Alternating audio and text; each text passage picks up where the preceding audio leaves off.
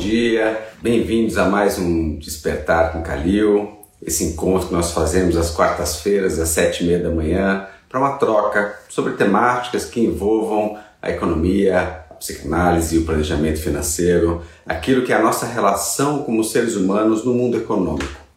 Se você tem alguma questão e quer trazer aqui para nós, você pode trazer ao vivo, pedindo para participar aqui às quartas-feiras às sete e meia da manhã junto conosco, ou nos enviando antecipadamente ou mesmo aqui escrevendo no chat, participando aqui ao vivo nas quartas-feiras às sete e meia. Hoje eu vou trazer uma temática para a gente iniciar, uma temática típica dessa época para alguns, que são as férias. A gente costuma dizer aqui que as férias elas têm um, um lugar, um momento, algo, e eu vou começar falando dela a partir de uma família mais padrão, uma família talvez, a gente brinca de uma família doriana, de uma família talvez um pai, uma mãe, uma, duas criaturas, filhos. E como é que a gente poderia descrever esse momento de férias, esse momento que alguns vão viver ou estão vivendo agora?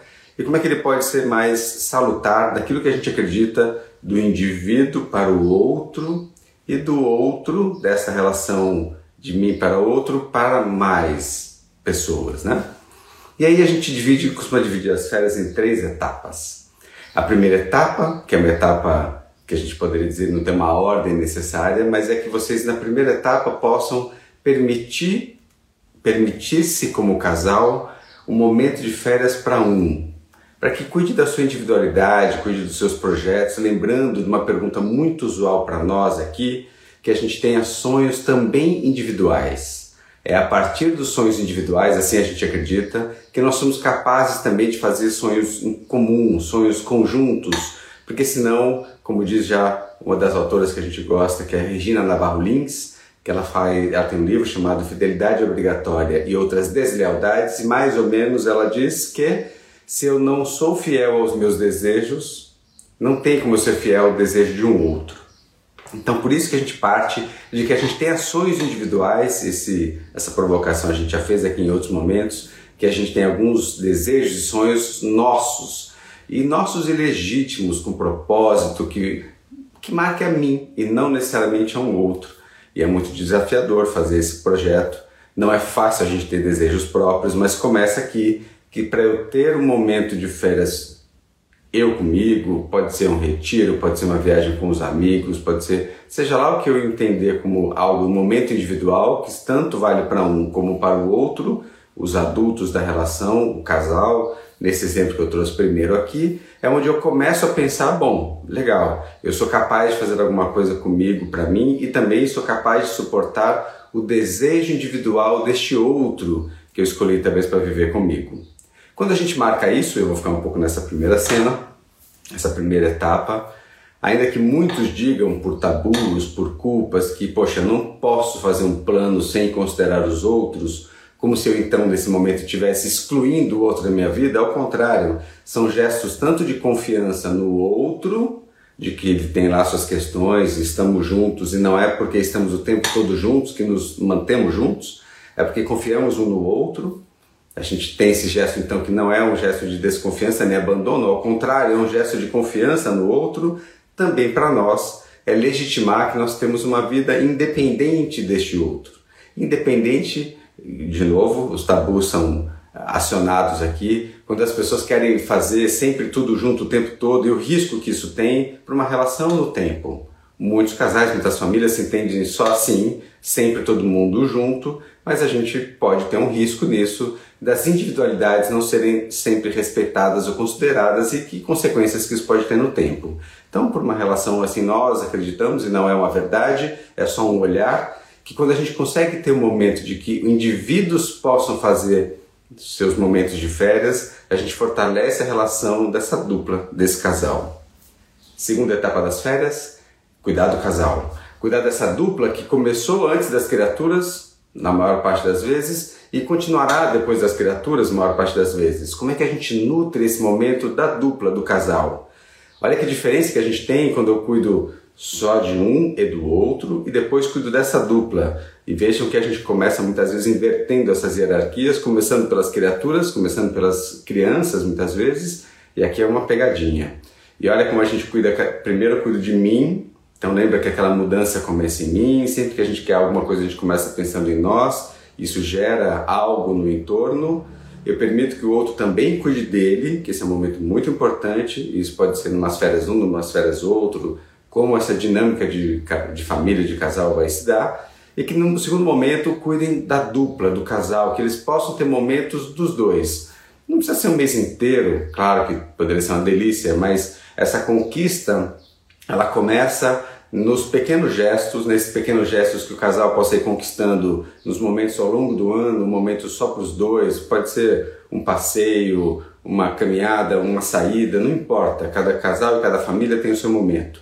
Mas que possam, no momento de férias, conquistar algo que significa os dois, podendo fazer algo para os dois, sem as criaturas, investir nesta relação que, como a gente costuma dizer aqui, é muito usual investirmos na fase da conquista, antes de uma união, antes de um casamento, e também é muito comum é, que se invista no momento da perda. E como é que a gente pode investir enquanto está tudo bem?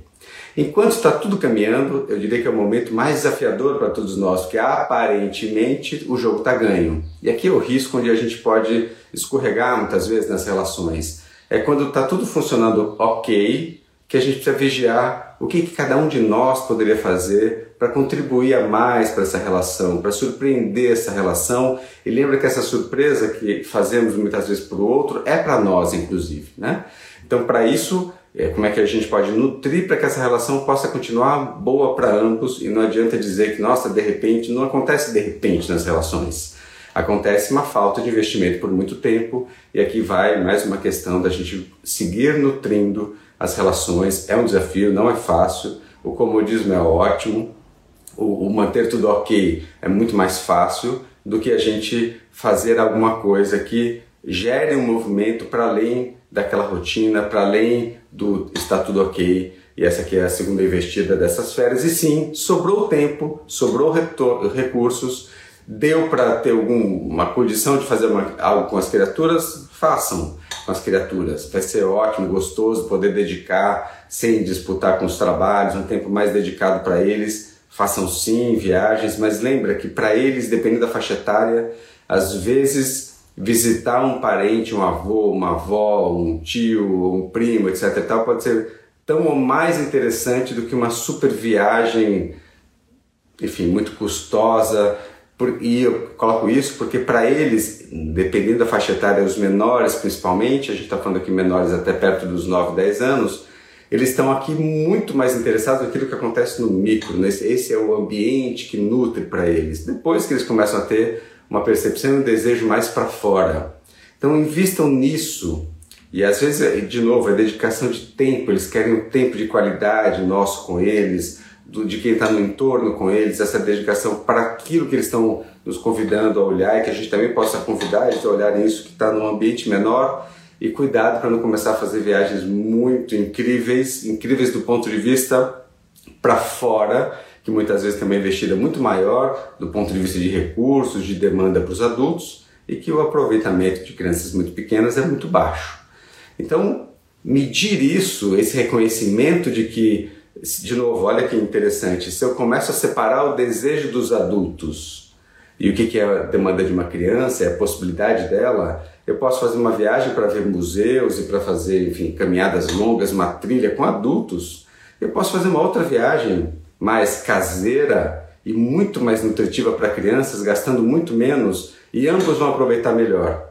O casal que vai poder fazer uma viagem, que vai poder curtir uma noite, que vai poder curtir programas de adultos, lugares que eles não iriam, uma rotina talvez de um dia mais puxado que um adulto aguenta, que talvez uma criança pequena não, e que quando forem nutrir uma relação com essas crianças vai ser uma relação de férias, um momento de dedicação que eles vão gostar muito. Primeiro vão sentir falta e saudade dos pais, e no segundo momento vão querer também curtir muito esses pais, os pais vão estar dedicados para eles, isso ganha todo mundo aqui nessa relação. A gente está falando hoje num momento de férias, vou só fazer um rápido resumo aqui, que é primeiro um momento individual para um dos dois adultos da relação, eu comecei no modelo mais tradicional aqui é, de família, que a gente pode quase chamar de mais antigo de família, que é um casal, um, dois filhos, que a gente primeiro nutra a relação de um é, deles aqui para um, uma viagem, depois a relação deste casal, que o casal possa investir no momento só para eles, e depois, de novo, sobrando tempo, respeitando a maturidade de cada uma das crianças, que possam ter uma dedicação para elas, né, para um momento de férias com elas, lembrando o que é apropriado para elas e separado do desejo dos adultos, que os adultos possam fazer os programas deles e só vão poder fazer se eles tiverem um fórum para isso. Se não tiverem, é natural que a gente costuma ver nos nossos atendimentos no dia a dia, que a gente mistura essas relações, ninguém faz nenhum tipo de, de investida nas férias, todo mundo vai para o mesmo lugar junto e geralmente é uma investida grande, um estresse, um esforço, um cansaço e a gente volta dizendo que foi bom porque tem que ter sido bom, porque investimos demais, foi todo o recurso do ano para aquilo ali e muitas vezes a gente já deu outros exemplos em épocas que era possível dar esses exemplos, uma certa é, faixa de quem nos escuta aqui, que era uma viagem para a Europa, por exemplo, com duas crianças pequenas, um casal, duas crianças pequenas fazendo uma viagem para a Europa e que podiam querer fazer alguns passeios e não podiam, porque as crianças não aguentavam, não podiam sair à noite. Seis horas da noite está todo mundo dormindo cansado e o aproveitamento é muito baixo. E quando volta, para as crianças é uma reclamação, aquele voo que não chega nunca, aquelas, aqueles passeios e caminhadas nos museus que eram infindáveis e para os adultos foi um estresse, o voo, os passeios etc e tal. Por quê? Porque a gente quis juntar tudo numa coisa só e a gente não consegue porque isso é difícil para nós adultos. De novo, caminha pela culpa, pela censura, que a gente possa cuidar cada um de si, e aqui tem uma relação de confiança entre os adultos. Depois, o casal cuida dele, lembrando que ele começou antes e ele continuará depois dessas criaturas passarem por nossas vidas aqui que chegam, desembarcam por aqui, depois vão tocar a vida própria, que é o que a gente espera, de uma certa maneira. Como é que a gente pode cuidar disso? Vencendo essa censura, vencendo essa culpa, se não começando a experimentar em pequenas doses. Então, um pequeno momento de cada um dos indivíduos. Às vezes a gente precisa do álibi de um trabalho, de um curso. Olha, vou fazer um curso, ou estou precisando para uma recomendação médica. Tudo bem que a gente tem um álibi positivo ali para nos começar a fazer alguma coisa mais individualmente, e depois nutrir alguma relação do casal, da dupla, que também é outra censura, não é fácil. Como assim vocês vão, vão largar as crianças e o prazer, o poder desfrutar não é algo muito é, fácil de ser digerido pela nossa sociedade de modo geral, ainda mais quando tem criaturas envolvidas. E claro que aqui vai demandar um esforço de alguém poder ficar com essas criaturas, né?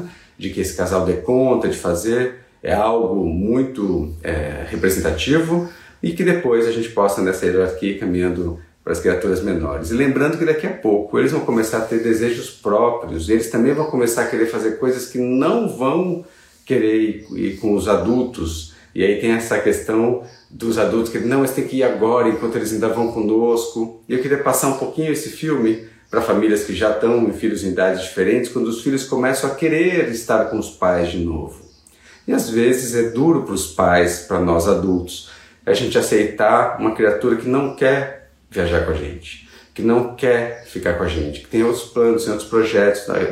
Os nossos planos não são mais tão interessantes para eles e podem muitas vezes não ser mesmos, ou a gente acaba se adequando a um projeto para eles e quando não é adequado para a gente. Por isso que pensar em núcleos diferentes e conseguir olhar para isso com a realidade que a vida nos vai trazendo, vai nos convidando, e não significa, não, meu filho de 12 anos não quer ir, tudo bem, deixa ele fazer o que ele quer. Não disse isso. Mas às vezes vai ter uma investida para ele mais interessante, e olha como eu posso ter feito eu uma viagem, ou minha companheira, nós uma segunda etapa de férias, e aquela criatura adolescente ter participado às vezes de um acampamento e essa família não fez uma viagem conjunta e pode ter sido férias incríveis para todos os membros da família, mas a gente acha que isso não foi legal, porque nós não viajamos juntos. Que crença é essa de que para ser bom tem que ser sempre junto o tempo todo? A gente não fica junto o ano todo? Será que a gente nutre essa relação gostosa ao longo do ano todo para a gente poder ter isso? Agora eu vou ler os comentários aqui de vocês.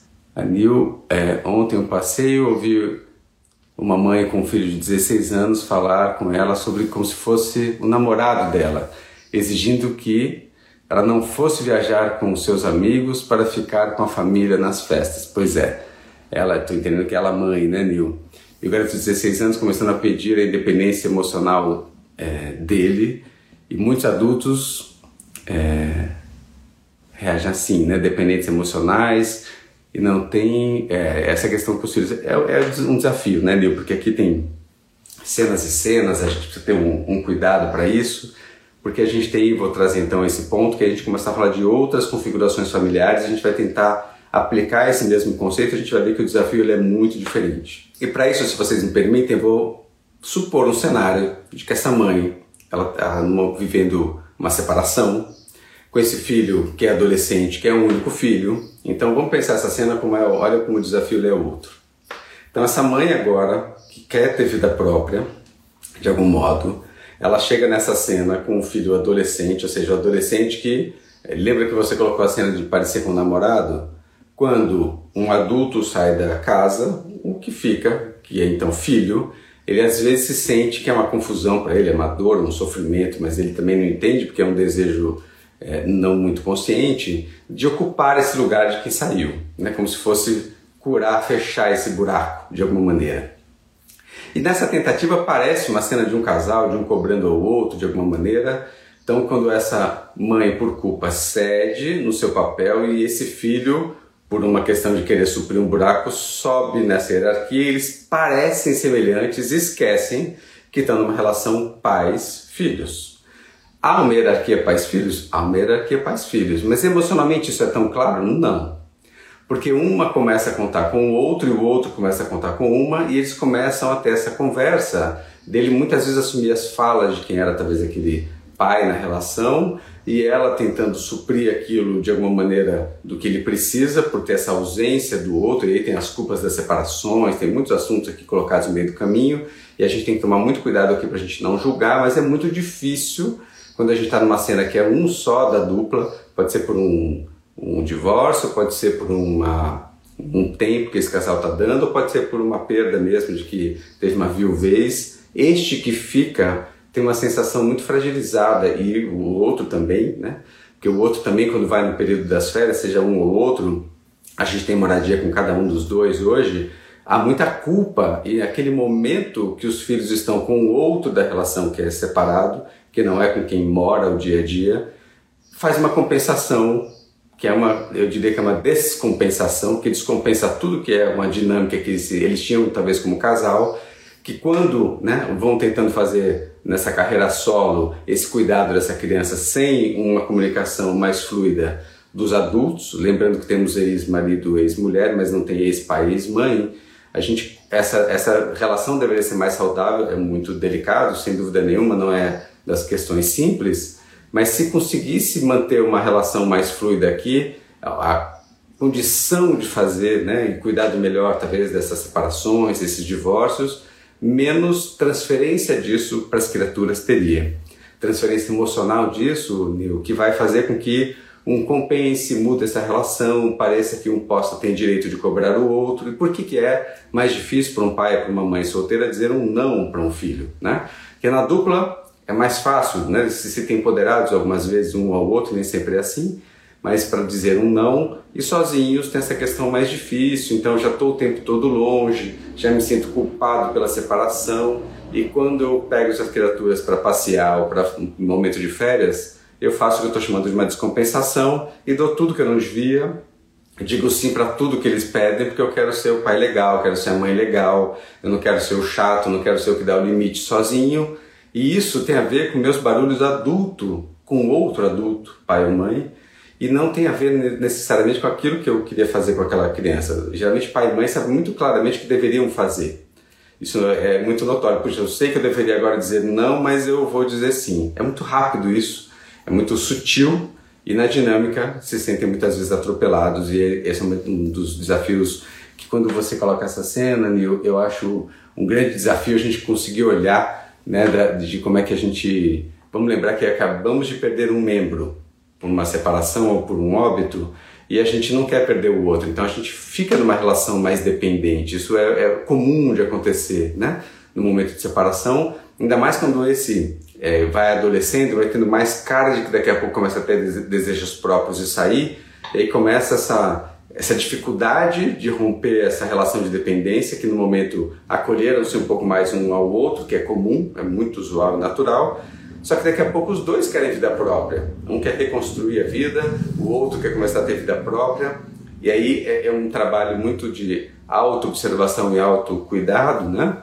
Que a gente convida principalmente que os adultos se cuidem, né? Que os adultos se observem, que os adultos tenham esse processo de, de ter essa percepção, talvez conversando com outros adultos mais maduros, que nos julguem menos, ou procurando um processo terapêutico mesmo, seja como o caminho que cada um tiver, para olhar o que, que são essas dores em mim e o que, que faz eu reagir desse modo. E de novo, sozinhos não é fácil, mas aqui é uma outra configuração e aí eu vou voltar ao nosso desenho. Como é que eu posso, eu, pai ou mãe solteiro, fazer uma viagem que eu estou com vontade e não me sentir culpado e nem fazer uma compensação ou uma descompensação com as criaturas quando vierem de férias comigo? Será que eu consigo é, acolher então esse momento, ter, permitir que o outro também tenha esse momento para com ele e depois fazer um, um encontro com, com essa criatura de modo que seja bacana esses encontros para todos? Ainda lembrando que ainda que a gente tenha um modelo de separação, vou, vou convocar de vez em quando eu convoco aqui a constelação sistêmica familiar, continuam fazendo parte do mesmo sistema, pai, mãe, filhos fazem parte do mesmo sistema, ainda que tenham novas uniões, ainda que tenham outros filhos, esse sistema continua operante e a gente precisa cuidar desse sistema, olhar para esse sistema, porque senão a gente começa a ter algum sintoma nele, natural que ele aconteça. Então, poder fazer essa viagem e não ter uma compensação é um desafio que vão construindo com o tempo cada um destes, né? E aí vou colocar uma outra cena que é de um casal que escolheu não ter filhos. Ou talvez um casal que um dos dois tenha filhos, mas o outro não. Ou seja, um casal de segundas uniões, talvez, ou terceiras uniões, quartas uniões, ou pode ser uma primeira união que alguém tenha tido um filho antes de se unir a alguém formalmente e que esse casal queira fazer umas férias, um momento. E aí, de novo, eu volto nessa questão: se a gente permite que cada um possa ter seus desejos e projetos individuais, além de um potencial projeto conjunto que esse casal tenha. Aqui também é, a pegadinha começa no casal, não precisa das criaturas para isso. É que as criaturas são mais estereotipadas quando a gente coloca e transfere as, as férias sempre para eles, então sempre eles são a prioridade e a dupla não é, muito menos os indivíduos. Mas no casal isso começa muitas vezes a já operar, que se vão viajar, tem que ser os dois, se vão sair, tem que ser os dois, e se não são os dois, é estranho manter a individualidade manter a saúde também emocional desse casal, que possam existir independente um do outro, que possam existir em conjunto, para que possam ter essa fluidez, outros repertórios, outras conversas, porque o que acontece quando está sempre o tempo todo juntos? As diferenças aparecem, a individualidade não, não, não consegue operar, e quando as individualidades começam a surgir nesses encontros sempre em conjunto, começam as alfinetadas de um ao outro. Você já deve ter visto essa cena muitas vezes.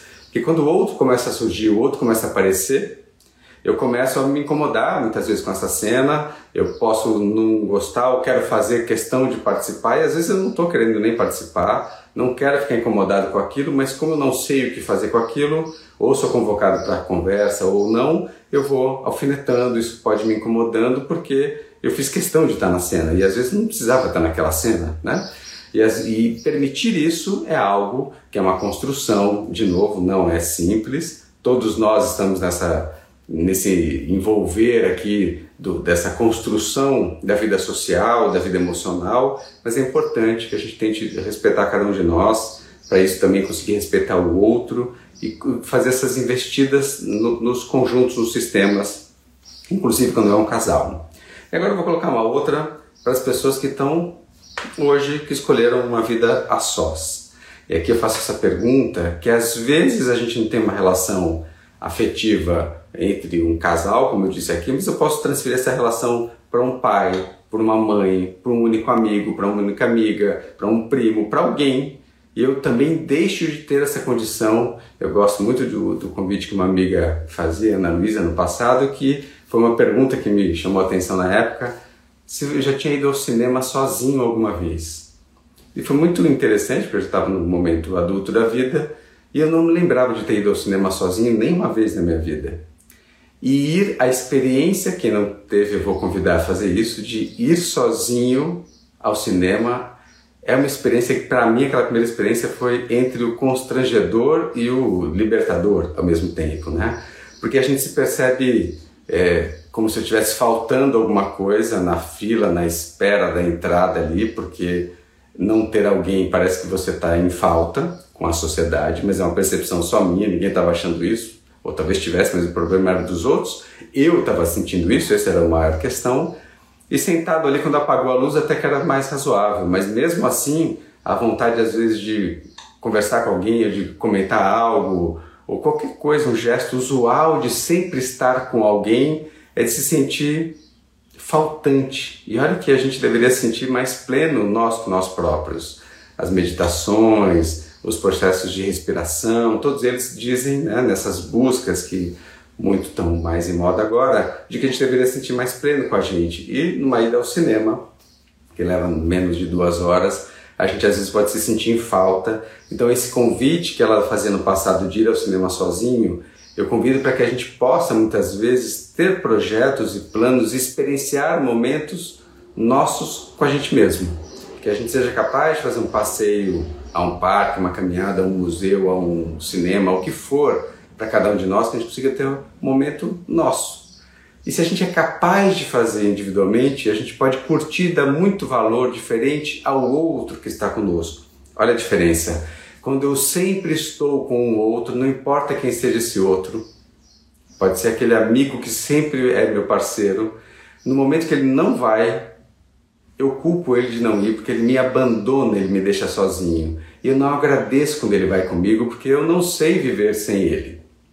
E tem algum problema assim o outro ser tudo na minha vida? Eu entendo que sim.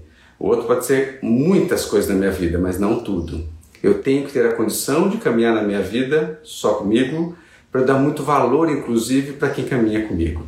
Para lembrar da importância que é esse outro na minha vida, a importância que é eu ter alguém que me faz carinho, que me faz companhia, ou que aguenta as minhas chatices né, no dia a dia. Então, como é que a gente pode investir em nós para a gente reconhecer o privilégio que é ter alguém que topa a caminhada com a gente e não a gente ficar cobrando o outro por estar conosco o tempo todo e a gente cobrar quando ele está em falta na nossa vida. E essa diferença, olha que interessante, ela começa no nosso autocuidado.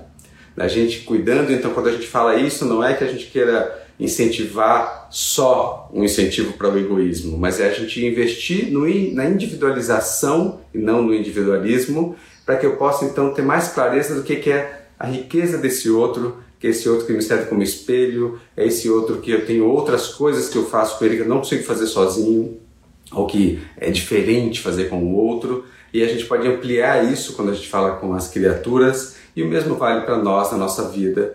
E aqui vou começando a encerrar essa nossa live, dizendo um tanto do meu desejo, talvez tenha outros comentários aqui. É, a primeira vez sozinha é bem estranho, né? Mas é, é uma investida importante.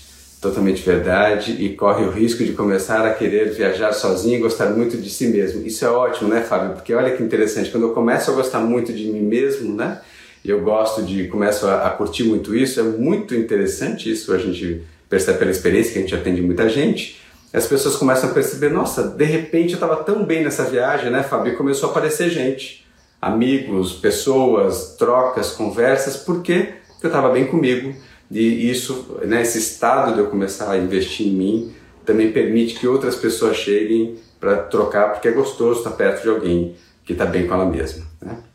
E se a gente, aqui vai um pouco dos meus desejos para esse momento que a gente vai viver, é um momento de união, né, para quem acredita nisso aqui nesse Natal, é, então é um momento da gente união com a gente próprio. Acho que essa é a primeira união da gente ter esse momento para cada um de agradecer, da gente estar tá aqui, da gente poder cuidar da gente, poder olhar para a gente, para a gente poder de verdade e não só no Natal um abraço, mas de verdade poder lembrar o que, que representou cada um daqueles que a gente vai encontrar aqui no Natal, representou na vida ou representa.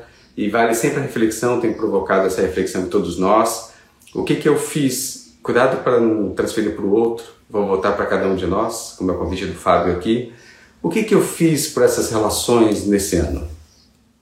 O que, que eu investi nessas relações, que talvez eu reencontre, muitos vão reencontrar, pessoas no Natal que não encontram há muito tempo. O que, que eu tenho investido nessas relações? Pode ser um telefonema, pode ser um gesto, pode ser uma mensagem, pode ser uma visita para essas pessoas que eu vou encontrar agora. Para eu pensar primeiro o que, que eu tenho feito e em segundo momento convido nós a pensarmos, eh, desculpa, terceiro, né? Primeiro eu comigo, depois o que, que eu fiz para esses outros e em terceiro lugar o que, que esses outros representaram na minha vida nesse período que a gente passou. Para de fato, quando eu for dar aquele abraço, e convido essa reflexão um pouco antes dos abraços de celebrações, que a gente possa celebrar a vida, mas não sem antes lembrar o que, que eu fiz por mim, o que, que eu fiz por, pelos outros e o que, que eu posso agradecer do que esses outros representaram na minha vida nesse ano aqui que passou. E nessa mesma dinâmica que eu comecei dando o exemplo das férias, que a gente possa fazer isso o tempo todo. Como é que está essa vida para mim? Como é que está essa vida para os meus, para os que estão no meu entorno? E a gente não deixar de olhar como é que está essa vida para quem está um pouco mais distante de nós, que talvez tenha uma necessidade diferente da nossa e que talvez com pouco esforço a gente possa dar grandes contribuições e ajudas para quem está precisando, muitas vezes não mais nem menos, mas precisando de coisas diferentes e que talvez para nós o esforço seja pequeno e a ajuda que chega por lá seja muito grande, né? Queria desejar então uma boa, um bom Natal, um, bons abraços, que possam dar abraços sem pressa, que possam nutrir desses encontros de verdade, né? Que possam ficar exatamente com esse espírito que é o espírito de união, de celebração da vida desses reencontros e que eles sejam de verdade, que eles sejam de fato da caixa quente aqui e não um protocolo uma vez por ano de troca de presentes, que o presente possa representar isso de fato daquele momento presente, um simbólico daquilo que foi para nós aqui, né? Então agradeço muito a vocês pela companhia nesse momento, desejo coisas boas para vocês e até a nossa próxima quarta-feira, sete e meia da manhã. Até mais.